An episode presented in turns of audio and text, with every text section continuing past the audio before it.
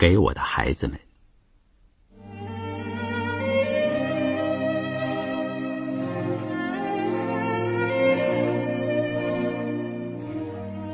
我的孩子们，我憧憬于你们的生活，每天不止一次。我想委屈的说出来，是你们自己晓得。可惜，到你们懂得我的话的意思的时候，你们将不复是可以使我憧憬的人了。这是何等可悲哀的事啊！展展，你尤其可佩服。你是身心全部公开的真人，你什么事体都想拼命的用全副精力去对付。小小的失意，像花生米翻落地了，自己嚼了舌头了，小猫不肯吃糕了，你都要哭得嘴唇翻白，昏去一两分钟。外婆普陀去烧香。买回来给你的泥人，你何等鞠躬尽瘁的去抱他、喂他。有一天，你自己失手把它打破了。你的嚎哭的悲哀，比大人们的破产、失恋、丧考比、全军覆没的悲哀都要真切。两把芭蕉扇做的脚踏车。麻雀牌堆成的火车、汽车，你何等认真的看待？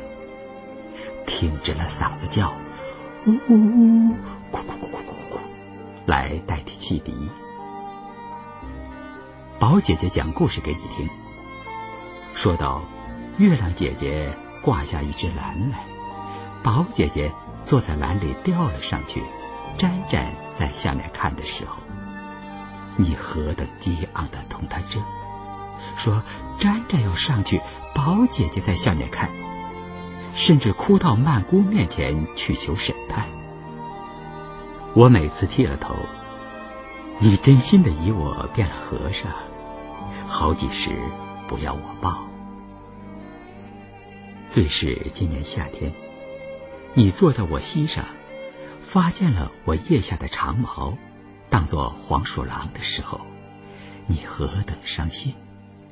你立刻从我身上爬下去，起初眼瞪瞪的对我端详，继而大失所望的嚎哭，看看哭哭，如同对被判定了死罪的亲友一样。你要我抱你到车站里去，多多益善的要买香蕉，满满的亲了两手回来。回到门口时，你已经熟睡在我的肩上，手里的香蕉不知落在哪里去了。这是何等可佩服的真率、自然与热情！大人间的所谓沉默、含蓄、深刻的美德，比起你来，全是不自然的、病的、伪的。你们每天坐火车。坐汽车，办酒，请菩萨，对六面画，唱歌，全是自动的，创造创作的生活。大人们的呼号归自然，生活的艺术化，劳动的艺术化，在你们面前，真是出丑的很了。一样画几笔画，写几篇文的人，称为艺术家、创作家。对你们更要愧死。你们的创作力比大人真是强盛的多了。然然，你的身体不及椅子的一半，却常常要搬动它，与它一同翻倒在地上。你又要把一杯茶横转来藏在抽斗里，要皮球停在地上，要拉住火车的尾巴。要月亮出来，要天停止下雨。在这等小小的事件中，明明表示着你们的小弱的体力与智力不足以应付强盛的创作欲、表现欲的趋势，因而遭逢失败。然而你们是不受大自然的支配，不受人类社会的束缚的创造者。所以，你的遭逢失败，例如火车尾巴拉不住、月亮呼不出来的时候，你们绝不承认是事实的不可能，总以为是爹爹妈妈不肯帮你们办到，同不许你们弄自鸣钟同理，所以愤愤的哭了。你们的世界何等广大！你们一定想，中天无聊的伏在岸上弄笔的爸爸，中天闷闷的坐在窗下弄引线的妈妈，是何等无气性的奇怪的动物！你们所视为奇怪动物的我与你们的母亲，有时确实难为了你们，摧残了你们。回想起来。真是不安心的很。阿宝，有一晚，你拿软软的新鞋子和自己脚上脱下来的鞋子给凳子的脚穿了。你穿着新袜子站在地上，得意的叫：“阿宝两只脚，凳子四只脚的时候，你母亲喊着：我脱了袜子，立刻亲你到藤榻上。”动手毁坏你的创作。当你蹲在榻上注视你母亲动手毁坏的时候，你的小心里一定感到母亲这种人何等煞风景而野蛮吧？展展，有一天，开明书店送了几册新出版的毛边音乐入门来，我用小刀把书页一张一张的裁开来，你侧着头站在桌边默默的看。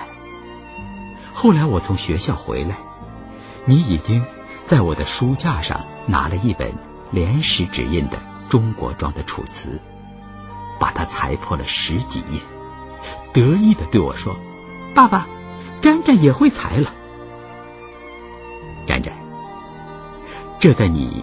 原是何等成功的欢喜，何等得意的作品，却被我一个惊骇的“哼”字喊得你哭了。那时候，你也一定抱怨爸爸何等不明吧？软软，你常常要弄我的长风养好，我看见了，总是无情的夺脱你。最不安心的。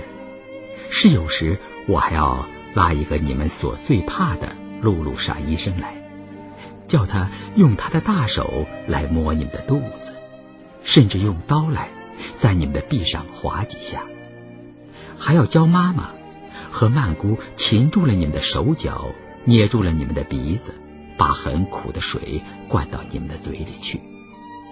这在你们一定认为太无人道的野蛮举动吧？孩子们，你们果真抱怨我，我倒欢喜。到你们的抱怨变为感谢的时候，我的悲哀来了。我在世间有没有遇到像你们一样出肝肺相识的人？世间的人群结合有没有像你们一样的彻底的真实而纯洁？最是我到上海去干了无聊的所谓事回来，或者去同不相干的人们做了叫做上课的一种把戏回来。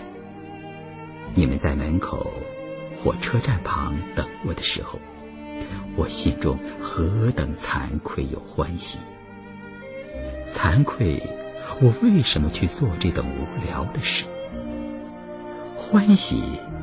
我又得暂时放弃一切的加入你们的真生活的团体，但是你们的黄金时代有限，现实终于要暴露的，这是我经验过来的情形，也是大人们谁也经验过的情形。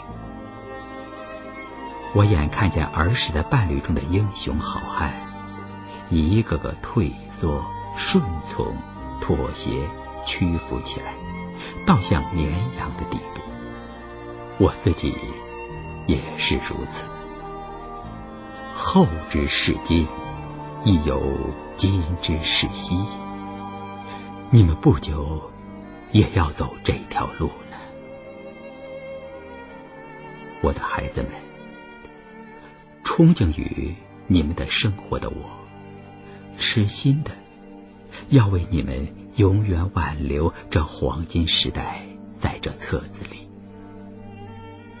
然这真不过像蜘蛛网落花，略微保留一点春的痕迹而已。且到你们懂得我这片心情的时候，你们早已不是这样的人。我的话在世间已无可验证了，这是何等可悲哀的事！